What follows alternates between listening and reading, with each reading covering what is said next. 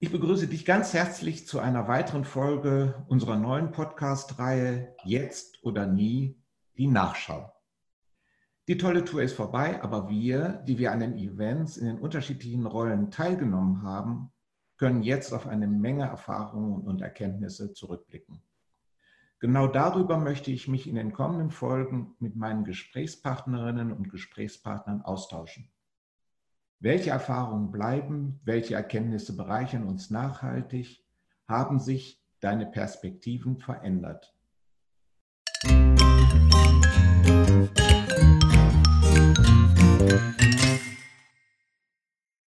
Gabi Becker wurde 1970 in Erlangen geboren und wuchs in einem Minidorf in Bayern auf, bis sie sich mit 16 ihren ersten Traum erfüllte. Sie sang für eine bekannte Popband Backing Vocals und zog nach Berlin. Sie hatte damals keine Ahnung, was sie werden wollte und weiß es immer noch nicht. Oder vielleicht doch? Als Moderatorin der Sat1 und Kabel 1 Nachrichten ist sie seriös. Als Künstlerin exzentrisch und als Mutter dreier Kinder nicht so geduldig, wie sie es gerne wäre. Vor sieben Jahren fand sie heraus, dass das Leben ganz anders ist, als sie dachte. Seitdem ist, egal was sie tut, radikal Ich-Sein ihre wahre Leidenschaft. Diese Selbstdarstellung hast du und habe ich präsentiert bei unserem letzten Podcast. Hat sich daran was verändert? Grüß dich erstmal. Ähm, nein, im Gegenteil. Ähm, es hat sich bestärkt. Mhm. Kannst du das ein bisschen konkretisieren? Ähm, tja, also ich bin ja an einem Punkt in meinem Leben, wo ich tatsächlich ähm, alles Bekannte, bisher Bekannte hinter mir lasse. Also heißt, ich stehe an einem Punkt, wo ich ganz bewusst, ganz bewusst in das Nichtwissen gehe. Also heißt, ich weiß nicht, wie, ich mache keine Pläne mehr. Ich, ähm, ja, ich habe ich hab, ich hab jetzt witzigerweise auch noch meinen Kalender verloren vor ein paar Wochen. Also, passt ja gut. Passt gut, genau. Da dachte ich, brauche ich einen neuen? Und da dachte ich eigentlich, ich habe hier so einen Wandkalender, eigentlich reicht das. Und äh, es, es, es, es, entspricht praktisch auch mir. Also dieses ich lebe jetzt tatsächlich jeden Tag wie ein Abenteuer. Ich, jeder Tag ist ja so ein kleines bisschen anders, auch wenn man Kinder hat. Dann sind ja so ein paar Sachen schon vorgezeichnet, da muss man halt, die muss man machen, so Schule und so weiter und äh, Unterricht, Klavierunterricht, was, was, worauf man da Rücksicht nehmen muss. Aber ähm, die eigenen Termine dann zu integrieren, also es ist, ich, mir fehlt aber immer mehr die Planung, die Lebensplanung, so dieses, ähm, das habe ich noch vor, dieses Ziel habe ich, das lasse ich immer mehr gehen. Und da musste ich auch lachen, weil Eckart Tolle hat auch wohl gesagt, als man ihn mal gefragt hat, ähm, wie weit er so vorausplant oder was er so mit Sicherheit sagen kann. Und da meinte er wohl, ähm, er weiß eigentlich nur noch, was in der nächsten Minute passiert. Und weiter voraus denkt er nicht. So weit bin ich noch nicht, aber es ist tatsächlich so, dass ich jetzt auch gerade anfange, so mein das Weihnachtsfest äh, auch neu ähm, nochmal zu hinterfragen, zu gucken, wie möchte ich das feiern, mit wem möchte ich das verbringen, was fühlt sich da richtig an für mich. Und da ist mir auch klar geworden, dass ich, ähm, ja, ähm, da komme ich mir dann immer manchmal auch noch selber auf die Spur, Insofern, dass ich merke, ach, da ist eine Situation, die fühlt sich gar nicht so gut an, die hätte ich jetzt nur gemacht, weil ich sie früher immer so gemacht habe. Und äh, das entspricht mir nicht mehr. Deswegen gehe ich dann auch in die Aktion dann entsprechend und verändere das. Und insofern ist mein Leben recht einfach geworden, weil ich nur noch das tue, was sich für mich richtig anfühlt. Du hast in einem zwischenzeitlich zwischen uns geführten Gespräch von Lebensaufgabe gesprochen. und das in einer, sagen wir mal, deutlich äh, ja, doppelt, in, in einer doppeldeutigen Form gemeint. Mhm. Kannst du das nochmal sagen? Kannst du das nochmal erklären? Mhm. Weil das passt, finde ich, ziemlich gut zu dem, was du gerade gesagt hast. Ja. Ähm, da hole ich vielleicht kurz aus, weil ähm, also ich bin ja vor sieben Jahren, habe ich angefangen, mein Leben zu hinterfragen oder das, was ich bin, zu hinterfragen oder was, ich, was mein Sinn ist, warum ich hier bin. Und ähm, auf diesem Weg, und vorher habe ich das eigentlich nie wirklich getan, also ich war nie religiös oder spirituell oder esoterisch.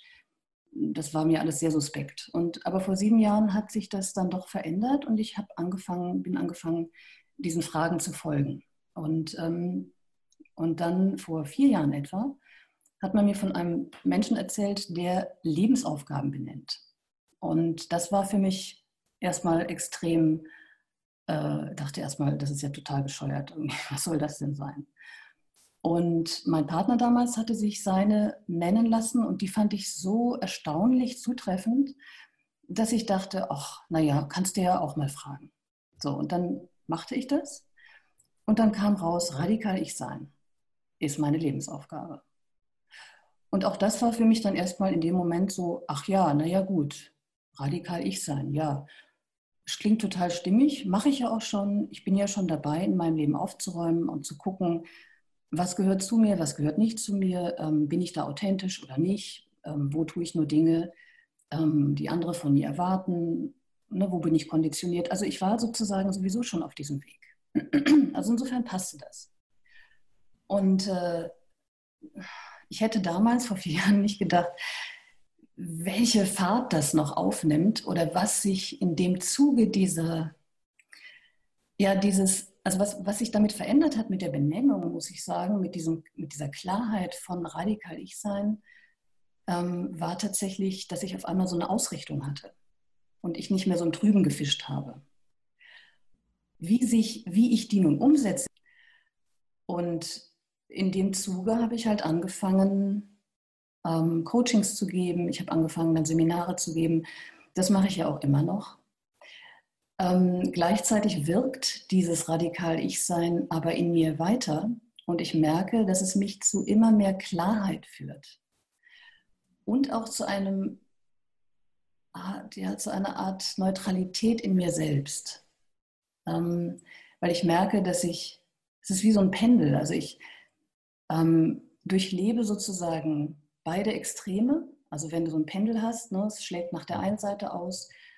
Und ich habe echt harte Zeiten gehabt in meinem Leben. Und auf der einen Seite, dann, dann schlägt es auf die andere Seite aus und ich kriege sozusagen das Gegenteil um die Ohren gehauen. Aber jetzt bin ich langsam an einem Punkt, wo ich merke, ich komme in die Mitte. Und das ist die Neutralität. Und da liegt die Kraft drin. Für mein Leben passt das dass ich jetzt an einem Punkt bin, wo ich merke, es wird immer klarer und es führt sozusagen wieder äh, in dieses, in dieses Nicht, in, dieses, in diese Neutralität, die ja gleichzeitig auch ein Nullpunkt ist. Ähm, ein Nullpunkt, den man verschieden beschreiben kann als das Nichts, als die Leere, aber gleichzeitig auch als den Punkt, in dem das größte Potenzial liegt. Da ist alles möglich. Und wie gesagt, jetzt wieder fast forward zu heute. Äh, ich bin an diesem Punkt angekommen, wo ich das jetzt bewusst wahrnehmen kann, was da alles passiert ist. Und auch zurückblicken kann auf diesen Weg, den ich so hinter mir habe. Und jetzt merke ich, wie das Ganze nochmal zum Jahreswechsel auch nochmal Fahrt aufnimmt in Richtung also Lebensaufgabe, dachte ich, wäre halt immer noch so etwas, was ich lösen müsste. Eine Aufgabe, ne? Du kriegst eine Aufgabe gestellt, ja. die musst du lösen. Und jetzt merke ich, nee, es geht eigentlich genau darum, um, um das Gegenteil. Es geht darum, das alte Leben, was ich bisher geführt habe, aufzugeben. Das ist in Wahrheit die Lebensaufgabe. Also das Leben, was vor mir liegt, mit Mitteln zu leben, die, ähm, Also nicht mehr mit den alten Mitteln, die, mit denen ich mein Leben bisher gelebt habe, leben. Ist vielleicht Insofern hat es schon was mit Lösen zu tun. Du musst dich im Grunde, du, du, löst die Aufgabe, indem du dich aus dem alten Leben äh, herauslöst. Ja, es aufgibst, ich, indem ich es aufgebe, genau. Indem ich es aufgebe, ganz genau. Das ist ja das ist ja total interessant auch, dass die Doppeldeutigkeit dann auch richtig am gleichen Punkt wirksam wird, nämlich du findest deine wahre, sag ich jetzt mal, Lebensaufgabe und das bedeutet, dass du dein Leben in der bisherigen Form hinter dir lassen musst, genau. aufgeben musst. Ja, genau. Genau. Und also das hat mich tatsächlich jetzt noch mal in den letzten Wochen, und da hat mir Tolle mit Sicherheit auch was zu beigetragen, und ich habe noch einige andere Sachen erlebt, aber das hat mit Sicherheit auch dazu beigetragen, dass das noch mal in mein System auf einmal richtig eingeschlagen ist wie so eine Bombe. Und das sorgt dafür, dass ich, ja, es ist wirklich schwer zu beschreiben, aber es ist eine neue Wahrnehmung. Also es ist so, als ob ich mein Leben, also es sieht ja nach außen hin alles gleich aus wie früher. Mhm. Aber ich merke, dass, dass ich, also das hat sich trotzdem innerlich alles verändert. Und ich kann es gar nicht, das ist so schwer zu beschreiben. Ähm, es heißt, also es verändert aber eben dann auch den Kontext, also mit dem ich, wie, wie ich mit den Menschen umgehe, zum Beispiel mit meinen Kindern.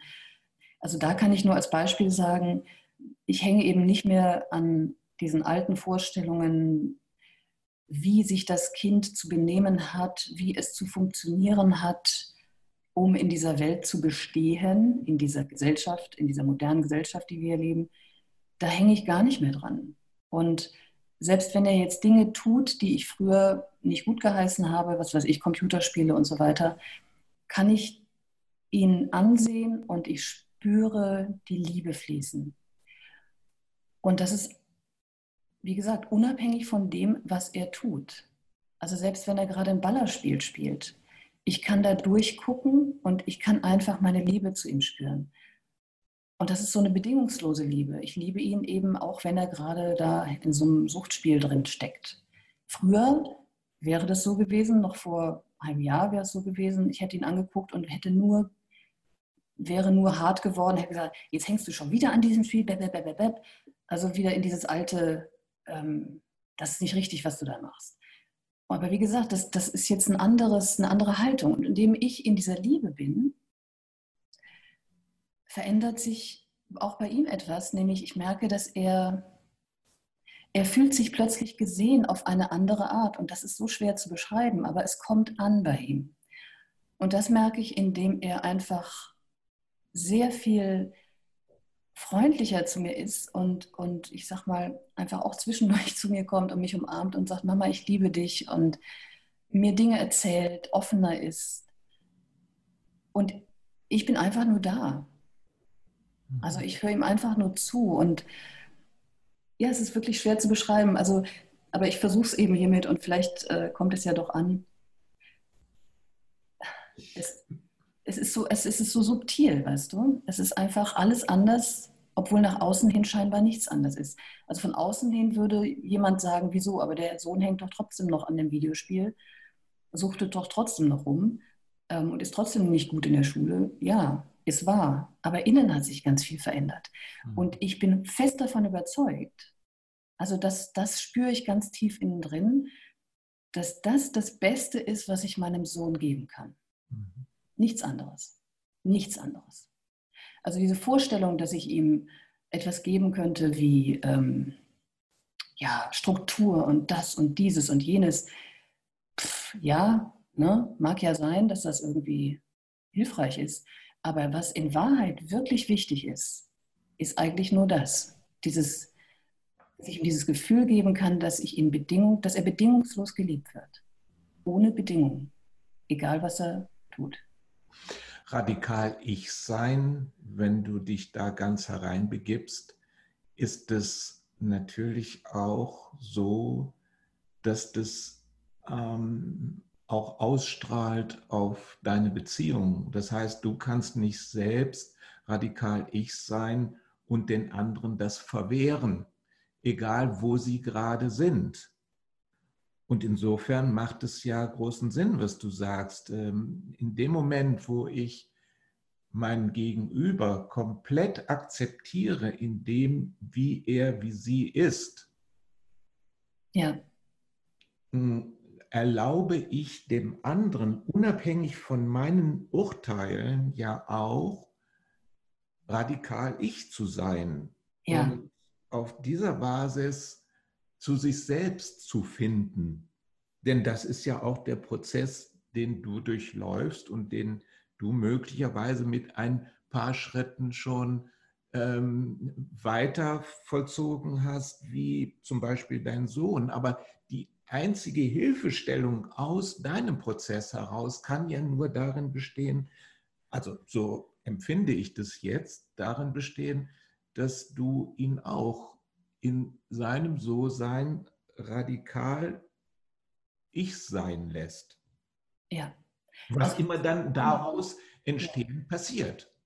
Das hast du wunderbar auf den Punkt gebracht. Ganz genau so ist es, ja. Ganz genau so ist es. Und ich glaube, das ist sowieso der Schlüssel überhaupt, ähm, sich selbst zu erlauben, so zu sein, wie man ist und dass das alles richtig ist, wie man es spürt und wie es sich für einen anfühlt. Und aufzuhören zu schielen nach den anderen, wie die das machen und einfach zu begreifen, das bringt überhaupt nichts, nach den anderen zu gucken, weil jeder von uns ist einfach komplett einzigartig und wie kann dir irgendein anderer sagen, was für dich richtig ist? Es ist komplett absurd. Es ist komplett absurd, wenn man mal darüber nachdenkt.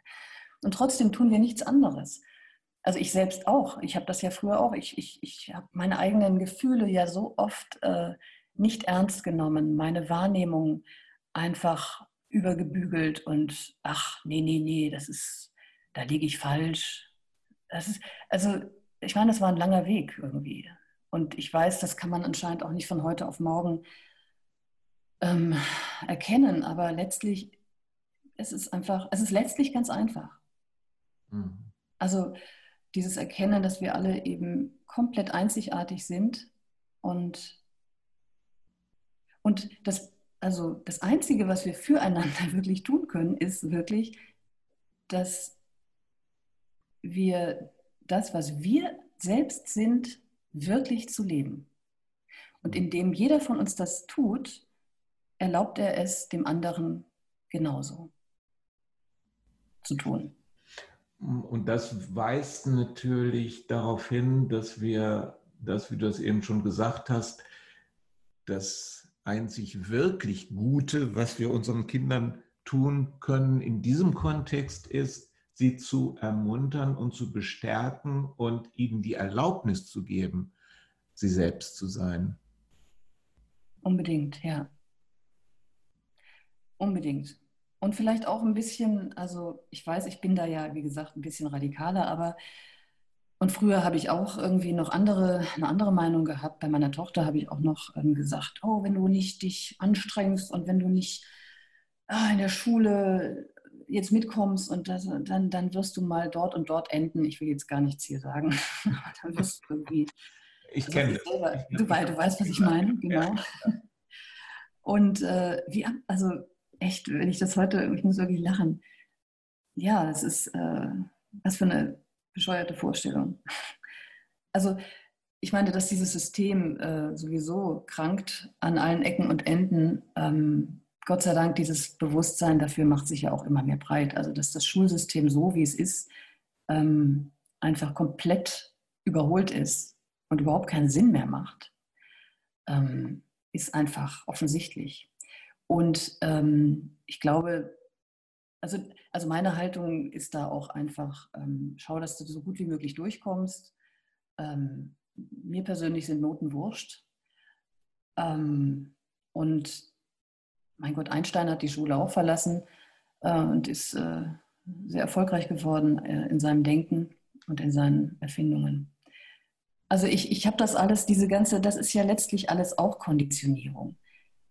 Und wenn, wenn du halt einmal anfängst, an diesem Faden zu ziehen, äh, an dem Faden, ich sag mal, das ist wie so ein, wenn der Pullover ist die Gesellschaft, ja, und du ziehst an einem Faden, dann drüsselt sich so langsam die ganze Gesellschaft auf. Also das Schulsystem, die, die Idee zu heiraten ist einfach auch komplett absurd und überholt. Ist einfach heute nicht mehr notwendig. Also wie, wie absurd ist es, jemanden ähm, ähm, zu heiraten und zu sagen, ähm, zu versprechen, ich werde dich bis ans Ende meines Lebens lieben. Als ob das möglich wäre. Wie kann, wie kann das möglich sein? Ich kann doch nur, wie kann Liebe denn fließen, wenn sie festgezurrt wird und wenn sie sozusagen erwartet wird? Also damit töte ich die Liebe doch schon in dem Moment, wo ich heirate und wo ich einen Vertrag unterschreibe. Also auch das ist, äh, wird hinter, hinterfrage ich. Ähm, das fällt aber, das ist so wie so ein, so ein Dominoeffekt. Wenn du halt anfängst, etwas wirklich in Frage zu stellen und zu verstehen, die Sinnlosigkeit zu verstehen, dann ähm, fällt eben ein Stein nach dem anderen, genauso wie Weihnachten. Ich meine, und wir wissen es doch alle. Wir wissen doch alle, dass der Konsum keinen Sinn macht, wissen wir alle. Und trotzdem machen wir es jedes Jahr aufs Neue. Und äh, also ich bin da auch mit Kindern, ist man ja da immer ganz schnell in der Falle. Und ich, die hören das ja jetzt nicht, da kann ich das ruhig sagen, aber ich werde jetzt, glaube ich, wirklich dieses Jahr ein Geschenk für jeden wird reichen. Ich werde es wirklich echt anders feiern dieses Jahr. Mhm. Ja, es gibt äh, sicher sehr unterschiedliche Ebenen, Geschenke zu geben und die materiellen Geschenke sind möglicherweise äh, entstammen einer, einer, einer gewissen Gewohnheit und auch einer gewissen Fantasielosigkeit. Genau. Größere Geschenke, die mit mehr Kreativität, mit mehr Herzensverbindung äh, geschenkt werden können als äh, irgendwie ein Stück Materie.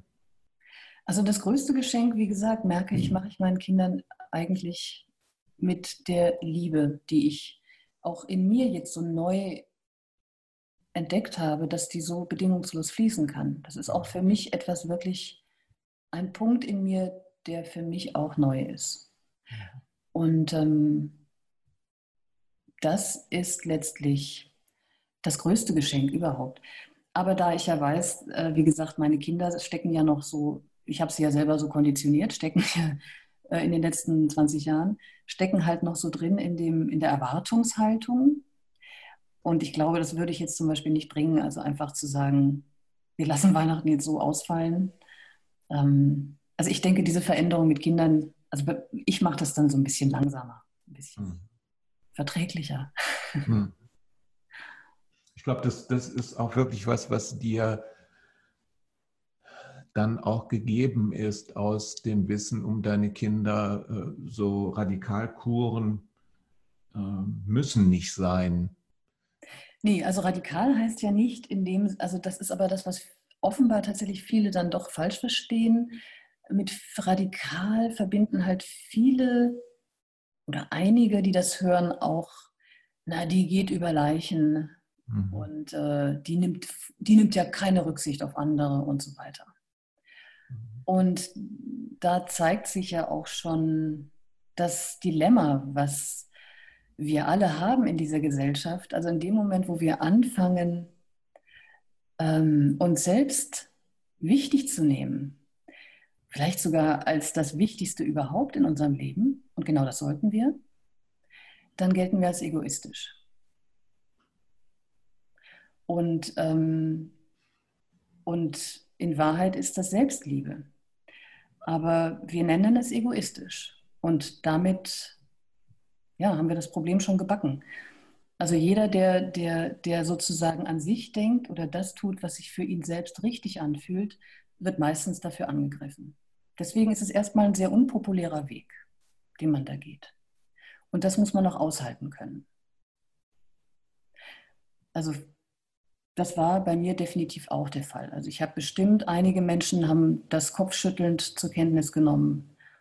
Und äh, ja, das so nicht verstanden.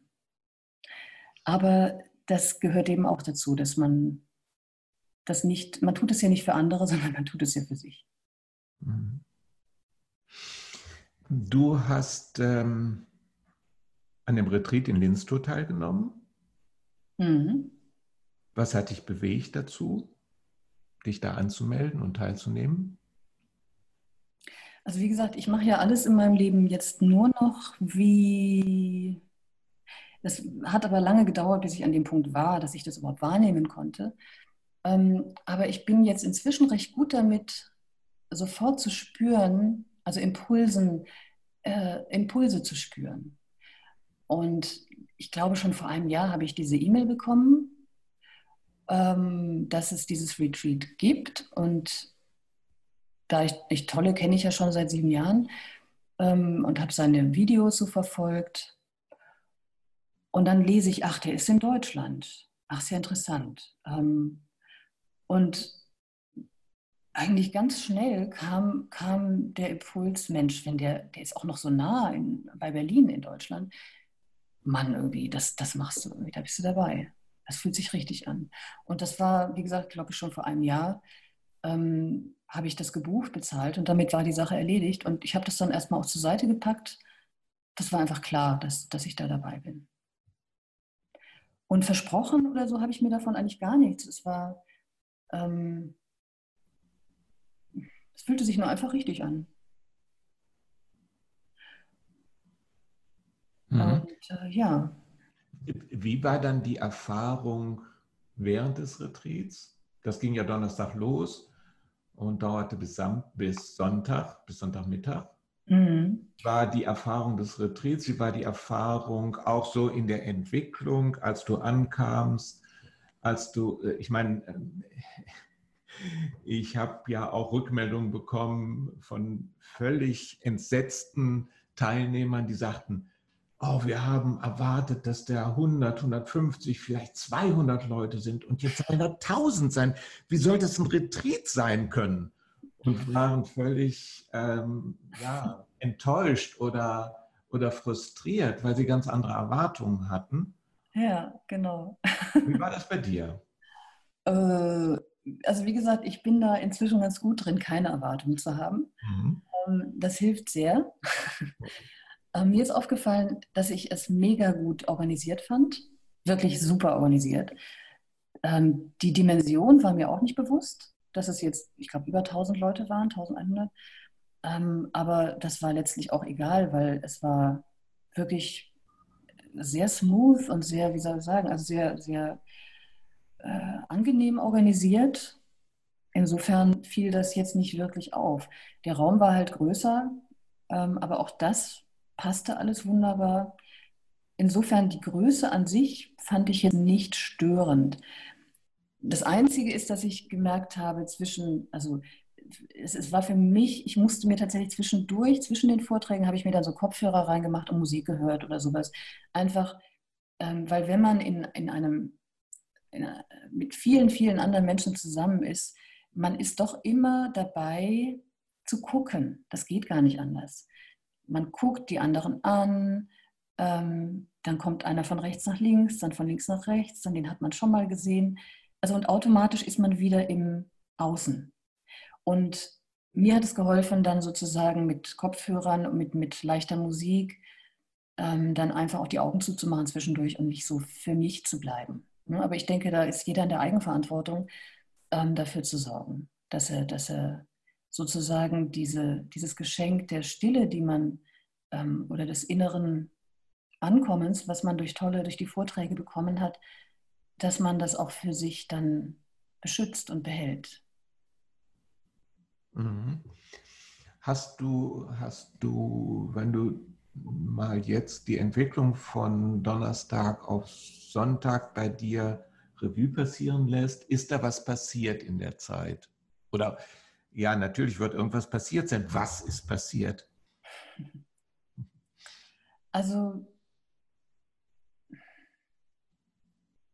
dazu muss ich sagen, bin ja, wie gesagt, schon recht lange ähm, auf dem Weg und ähm, Also was ich sehr interessant fand, also Tolle ist Tolle. Und das ist auch diese unglaubliche Qualität, die er hat. Er ist eben so, wie er ist und er ist da komplett authentisch. Ähm, er hat seinen, sozusagen seinen ähm, Ansatz, der ein großartiger Ansatz ist, finde ich, weil er so viele Menschen mit einbindet und dadurch, dass er das so einfach verständlich erklärt, das Sein, ist er auch so zugänglich für so unheimlich viele Menschen. Wenn man ähm, nun aber sich dem hingibt, also diesem Sein, dann merkt man ja irgendwann, dass da noch, dass da noch mehr ist. Ne? Mhm. Das lässt Tolle aber eigentlich recht bewusst, glaube ich, auch raus. Also in dem Moment, wo man, meine, dass sich da andere Welten eröffnen und so weiter, ähm, das, das lässt er alles komplett raus. Und das ist auch gut so. Also was ich damit sagen möchte, ist, dass ich jetzt nichts wirklich Neues gehört habe. Und ich glaube, das wäre auch der, die falsche Haltung gewesen. Was ich aber bemerkt habe, als ich mitten in, den, in der Masse saß von 1100 Leuten, einmal habe ich bemerkt, dass die Menschen immer ruhiger wurden. Also diese Vielzahl von Menschen, das war erstaunlich zu, mitzuerleben, wie in welcher Stille und Aufmerksamkeit sich die Plätze gesucht wurden, Platz genommen wurde und auch wieder gegangen wurde. Hätte, also wirklich schwer vorstellbar, so viele Menschen, aber es war extrem ruhig und friedlich. So, und während des Vortrags habe ich festgestellt, es war mir nicht möglich zu denken. Mhm. Und das war wirklich eine spannende Erkenntnis. Also seine Präsenz war so, ja, die war so, ähm, wie soll man das sagen, spürbar. Ähm, hat sich, also ich habe wirklich, es war mir nicht möglich zu denken. Also was normalerweise ja gerne, wenn man halt äh, im Vortrag sonst so zuhört, da fängt man gerne mal an, über was anderes nachzudenken. Das war in, also mir jedenfalls in seinem Vortrag absolut nicht möglich. Und das war eine spannende Erfahrung. Mhm. Hattest du, hattest du Kontakt zu anderen Teilnehmern? Also Kontakt, der jetzt über Hallo und äh, Smalltalk hm, beim Essen oder so hinausging? Mm, relativ wenig, weil ich es auch nicht darauf angelegt habe. Mhm. Also klar, beim Essen oder so war es dann schon so, dass man, ähm, ähm, dass man automatisch natürlich, darf ich mich hier setzen und so weiter, ne, da kommt man automatisch ein bisschen ins Gespräch. Aber ich war da auch nicht besonders scharf drauf. Und da bleibe ich inzwischen auch recht bei mir, dass ich dann ähm, nicht aus einem, aus Höflichkeit sozusagen äh, denke, ich müsste jetzt ein Gespräch anfangen. Und das fand ich auch super organisiert von euch. Ihr habt nämlich Ruheräume installiert während des Essens. Und da konnte man sich reinsetzen mit dem Essen. Und es war ein Ruheraum. Das heißt, es war die Prämisse von vornherein, hier wird nicht geredet. Und das macht es unheimlich einfach, dann einfach auch mal wirklich bei sich zu bleiben. Weil, also dieser Kontrast ist mir da extrem aufgefallen, wie sehr wir doch die ganze Zeit, ähm, sobald wir uns rausbewegen aus unseren vier Wänden, wir sind die ganze Zeit dabei, uns mit anderen ja, ins Verhältnis zu setzen. Mhm. Also zu gucken, was haben die an, wie sehen die aus, was sagen die, ähm, wie wirke ich auf die und so weiter. Und das war, dieser Kontrast war eben extrem spürbar. Und ich habe mir wirklich Mühe gegeben, ähm, sozusagen dann nicht ähm, ein Opfer von zu werden, sondern wirklich in meiner Eigenverantwortlichkeit zu bleiben und meinen inneren Raum zu beschützen. Mhm. Ja. Also ich denke auch gerade darüber nach, was sich bei mir in der Zeit verändert hat. Und ich stelle auch fest, äh, ich war natürlich da auch in der Funktion, klar. Und äh, Leute haben mich angesprochen, aber es ist im Laufe der vier Tage immer weniger geworden. Und ich konnte, äh, und das hat sicher auch was damit zu tun gehabt, dass ich immer fokussierter war auf das, was ich zu tun hatte. Mhm. Und äh, wo du das jetzt so sagst, äh, gucke ich bei mir und stelle das, das auch fest, dass ich mit mh, hm, zunehmender Dauer des Retreats äh, mehr bei mir angekommen bin, mehr in mir angekommen bin und auch gesammelter war. Und das, was zuerst so stark da war, sich um alles kümmern zu müssen, gewichen ist. Ähm, da kümmert sich jeder schon um sich selbst. Und das mhm. ist eine, eine, das hat erstaunliche Effekte auch auf mich. Also das ist wie eine innere Verbundenheit, die da besteht und die sich dann auswirkt. Also das heißt, dass ähm, ja, wie, wie dieses Thema radikal Ich-Sein und Erziehung oder in Beziehung leben mit diesem Thema, ist es, glaube ich, etwas, was, wo wir immer sowohl Quelle wie auch Empfänger sind. Sender wie auch Empfänger sind. Also dass mit jedem Schritt, den wir tun, sich unsere Umgebung verändert, aber auch mit jeder Veränderung in der Umgebung wir äh, ein Stück Veränderung erfahren, womit nochmal klar ist, äh, so ein Retreat bietet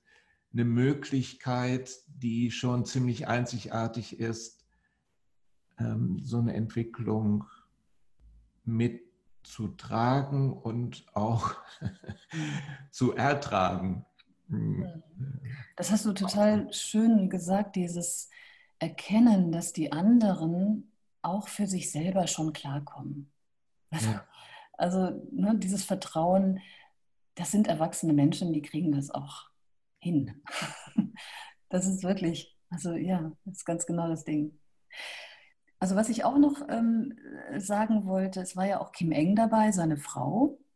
Und das fand ich auch sehr interessant. Also ich mag diese Frau. Die ist, die ist mir so, ach, ich, ich finde die wunderbar. Die hat auch so einen tollen Humor. Ich meine, tolle ja auch, aber ich mag die so sehr. Ähm, und es war wunderbar, diese Frau dann auch eben jetzt mal live zu erleben. Vor, ich glaube, weiß ich nicht, sechs Jahren oder sowas oder fünf Jahren habe ich sie mal in einem Vortrag äh, irgendwo äh, gehört. Damals fing sie, glaube ich, erst so an mit dem Raus, öffentlich sichtbar werden. Und das hat mich noch nicht berührt. Kann ich mich noch daran erinnern. Aber ich muss sagen, jetzt in diesem Retreat fand ich sie absolut großartig. Und es war so schön zu erleben, dass diese Frau tatsächlich ihren ganz eigenen Zugang gefunden hat, ähm, ja, zum Sein, zu ihrem eigenen Sein und zu, ihrem, und zu dem Ausdruck ihres eigenen Seins. Weil natürlich fragt man sich, wenn man mit jemandem wie Eckart Tolle zusammen ist, übernimmt man dann all das, was er äh, äh, vorlebt oder sagt? Und das wäre ja dann eigentlich nicht der richtige Weg, weil jeder Mensch, wie gesagt, ist ja in der Pflicht auch letztlich sein eigenes Ding zu machen. Und so ist es ja vorgesehen eigentlich. Und das hat sie, das macht sie. Also sie macht komplett ihr eigenes Ding und hat ihren ganz eigenen Weg gefunden, der ein etwas körperlicherer ist. Also ist ein körperlicherer Weg. Aber sie hat auch Dinge gesagt, die mich tatsächlich nochmal so richtig in der Tiefe bewegt haben. Also für mich war sozusagen Kim Eng eigentlich nochmal so die Entdeckung nochmal ganz neu. Das war wirklich schön zu sehen. Hm. Ja, äh, sag noch mal ein bisschen was zu der Unterschiedlichkeit zwischen, also hm, des Ansatzes von Kim zu der Arbeit und des Ansatzes von Eckhart. Also du hast schon gesagt, ja, das ist, ähm, geht eine, ist eine Arbeit, die über den Körper geht. Es ist, ist ja Presence through Movement, also das heißt, die Präsenz wird äh, über den Körper hergestellt. Mhm. Ähm, nun ist, sind eine Reihe von Übungen, die Eckart vorschlägt, äh, letztlich auch Körperübungen, auch ein bewusstes Atmen ist natürlich mhm. eine Verbindung mit dem Körper herzustellen. Ähm, wie unterscheidet sich da aus deiner Sicht äh, die Arbeit von Kim zu der Arbeit von Eckhart?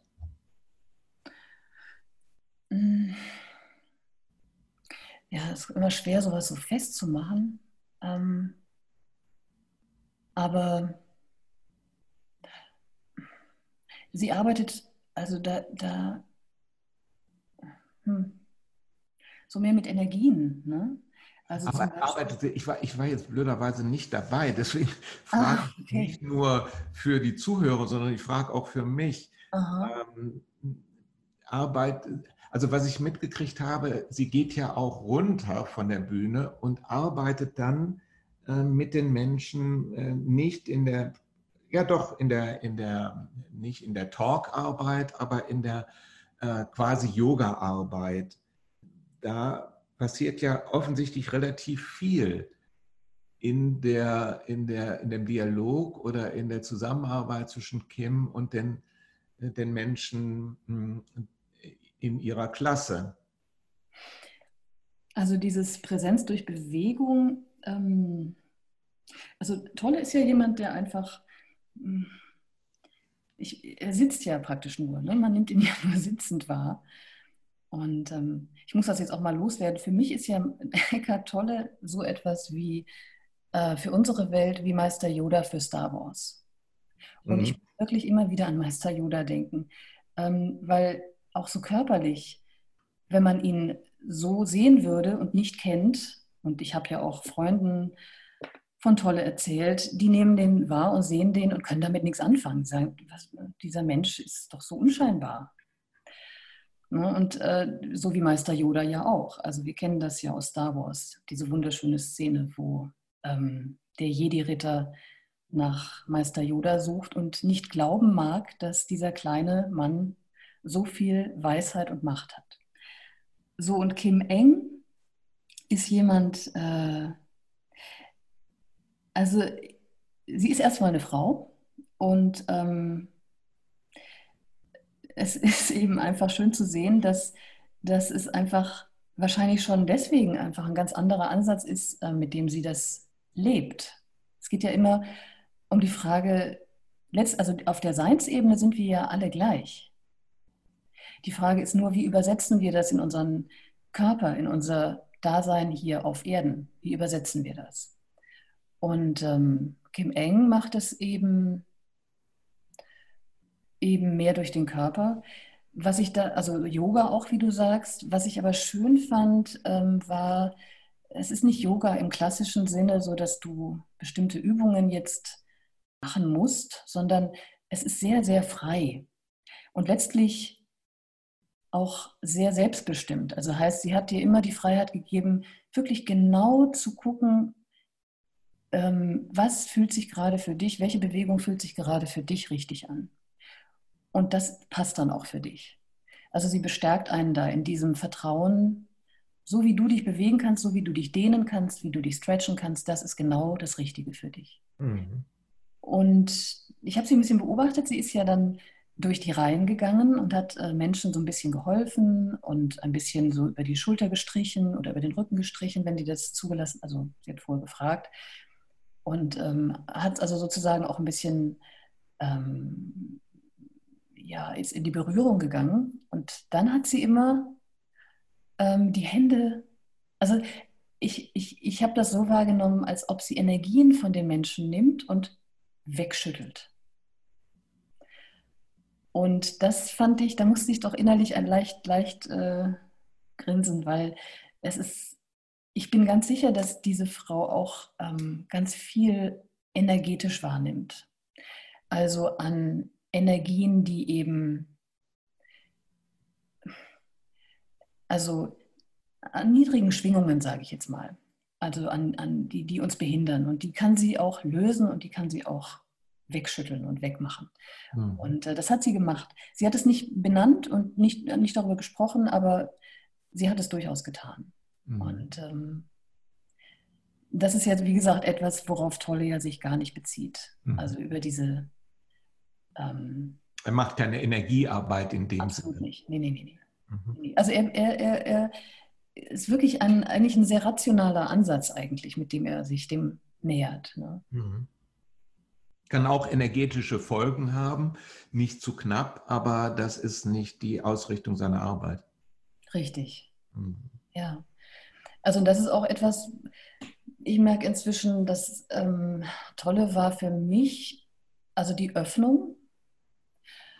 Aber ähm, da ist, also das, das ist halt nur die Öffnung.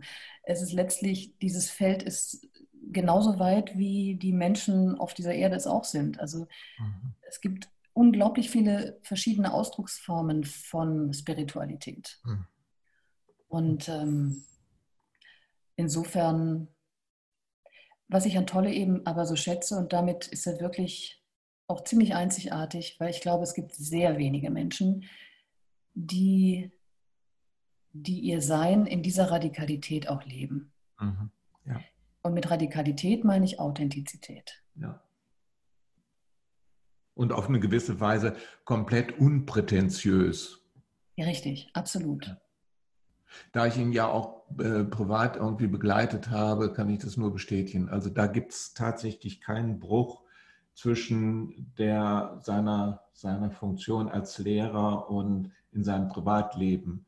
Außer dass er sich da nicht als Lehrer versteht in seinem Privatleben, ist er aber als äh, konsistente Persönlichkeit, äh, wenn man das mal so sagen will, ähm, ja, in der einen wie in der anderen Situation vorhanden. Da ist nicht irgendwie ein Vorher, Nachher oder dabei und nicht dabei oder so, sondern er ist immer eigentlich total zugewandt, er selbst.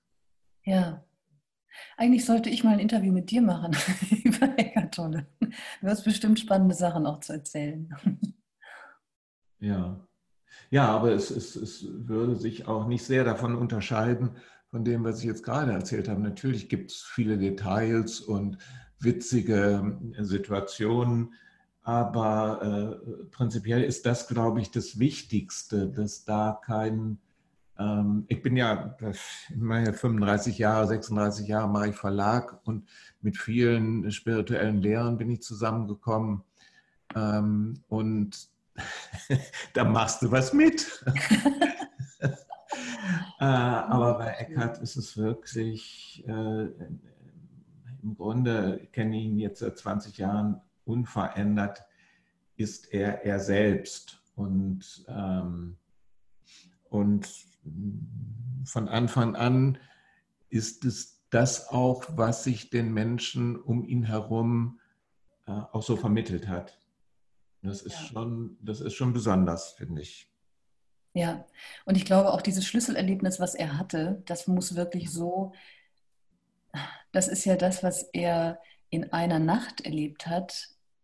Ähm, das ist ja das, was viele von uns über Jahre hinweg als Prozess erleben. Mhm.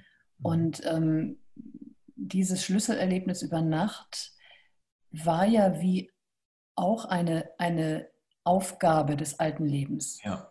Also diese, diese Frage, die er sich da gestellt hat, oder die, diese, diese Feststellung, zu der er kam, ich möchte nicht mehr, ähm, ähm, ich kann nicht mehr mit mir selbst leben. Ja, ja. Ne? Und zu, festzustellen, Moment, sind wir zwei? Also mhm. ich kann nicht mehr mit mir selbst leben, sind da zwei? Mhm. Und ähm, aber so ist das, ist das ist die Frage überhaupt, ganz genau. Mhm. Ja. Insofern ähm, muss ich ein bisschen zurückrudern, äh, wenn ich sage, naja, Eckart macht nicht in dem Sinne Energiearbeit. Das, was er da erlebt hat, ist natürlich eine extreme Form von einem energetischen Zustand, der äh, scheinbar nicht mehr auszuhalten ist, der aber damit das gesamte System erschüttert und auf ein anderes Level bringt. Also insofern, ähm, und hier, wenn Ansi sagt, äh, ich habe äh, nie irgendwas mit Spiritualität zu tun gehabt und dann habe ich die ersten Seiten äh, in, in, in seinem Buch jetzt gelesen und äh, dann ist es massiv passiert und hat mich einfach in eine andere Realität katapultiert, dann kann man, dann muss man sagen, äh, wenn man das tief begreift, was ähm, Tolle lehrt, dann hat das eine energetische Auswirkung, die eben äh, ja tatsächlich in der Lage ist, unsere gesamte Struktur, die Struktur unseres Denkens ähm, zu verändern. Aus den Angeln zu heben, ja. Aus den Angeln zu heben, ja. Du sagst es, ja. Und natürlich hast du recht, ähm, letztlich ist ja alles Energie. Also manchmal, ich kann mich da, wo, wo du das sagst, also auch daran erinnern, dass Tolle schon mal angefangen hat, auch zu erzählen, äh, dass wir ja letztlich ähm, zu 98 Prozent oder 99 Prozent sogar, also in unserem Körper nur aus Raum bestehen, mhm. Aus nichts. Mhm. Und ähm, ja, und ähm, also insofern ja. stimmt das natürlich auch nicht ganz. Du hast vollkommen recht. Also er ist sich dessen natürlich total bewusst, ist völlig klar. Ja. Aber, aber da das vielleicht für unseren Verstand auch so schwer zu fassen ist oder für die meisten von uns, ist das jetzt nicht sein Hauptfokus. Mhm. Ja. Mhm. Ja, das, was du eben auch mal so hm, angedeutet hast, das würde ich auch unterschreiben, dass er sich an eine große Zielgruppe wendet, Gott sei Dank. Gott sei Dank, ja. Und an äh, vielen Stellen eben halt sich kommuniziert, was auch die Aufgabe eines Lehrers ist, so kommuniziert, dass er von seiner Zielgruppe verstanden wird. Ja, genau. Äh, und das kann sein, dass bestimmte Leute sagen, naja, das haben alle schon gehört. Das, hm, damit verpassen sie aber das, was für sie da möglicherweise oder vielleicht auch nicht, was für sie da drin ist, äh, nämlich das zu aufzunehmen, was jenseits dem Gehörten, des Gehörten ähm, vermittelt wird. Also da legst du auch den Finger in eine meiner Wunden, in diesen, weil das ist etwas, wo ich durchaus mich immer wieder ähm, wirklich genau hingucken muss. Und zwar dieser Satz, das kenne ich schon. Mhm. da bin ich auch richtig gut drin. Also ne, dieses, ja, das habe ich, das kenne ich ja schon, das habe ich schon gehört, das kenne ich schon. Und damit ähm, mache ich komplett ja sofort, Rums gehen ja irgendwie die Schranken runter. Ne? Damit, mit dem Satz hast du dich komplett abgeschnitten von jeder neuen Erfahrung. Mhm. Ja, natürlich kennst du das schon, aber du hast es noch nie so in diesem Moment gehört. Mhm. Und äh, das ist das Faszinierende. Ne? Also selbst wenn Tolle hundertmal vielleicht äh, das Gleiche mit anderen Worten beschreibt, es ist eben trotzdem immer neu und mhm. immer, wieder, immer wieder ein aktueller Zugang zum Jetzt. Mhm. Und ähm, also da bin ich definitiv auch immer noch dabei, mir selber auf die Spur zu kommen mit dem, diesem, oh, das kenne ich schon. uh -uh. Nee, nee. da mache ich mir selber das vor. Kann man, kann man sagen, kannst du sagen, dass du mit einer anderen Qualität von Linsto aufgebrochen bist, vielleicht nochmal mit einer anderen Entschlossenheit bezogen auf das Thema radikal Ich-Sein, als du angekommen bist? Oder kannst du das nicht in irgendeiner Weise quali oder quantifizieren, was da passiert ist? Ja, es ist tatsächlich so, dass ich das nicht wirklich fassen kann. Also manchmal hat man ja so also ne, da sagt man nach dem Retreat, das ist jetzt wirklich, hat mein Leben nochmal komplett. Das kann ich jetzt nicht sagen. Und trotzdem hat es mich einfach bestärkt, noch mehr bei mir zu bleiben, noch mehr ja, zu gucken, was ist meins und meinen Weg zu gehen. Das auf jeden Fall. Mhm. Und ich habe ein paar Menschen auch, äh, also ein paar Begegnungen hatte ich, was weiß ich, so zwei, drei, wo ich feststelle, doch, die ähm, hätte ich durch das Retreat ja nie, also Menschen, die hätte ich ja nie kennengelernt. Und mhm. da merke ich auch eine Qualität, wenn man das mal so sagen möchte. Aber das sind Menschen, die, also sagen wir so, jetzt so im normalen Leben merke ich ja auch, dass es durchaus so ist, dass wenn ich jetzt normal mich mit Menschen unterhalte, ähm, nicht gleich alles auf den Tisch packen kann. Also ähm, ich kann, ich merke, dass die mal, also sehr viele Menschen eben noch nicht bereit sind, ähm, also die Idee von Schwingung oder Energie, dass ja. das einfach noch, noch, also die sind noch sehr im Körper und ähm, was völlig in Ordnung ist. Aber da kann ich eben nicht wirklich frei sprechen, wie mir der Schnabel gewachsen ist, sage ich jetzt mal.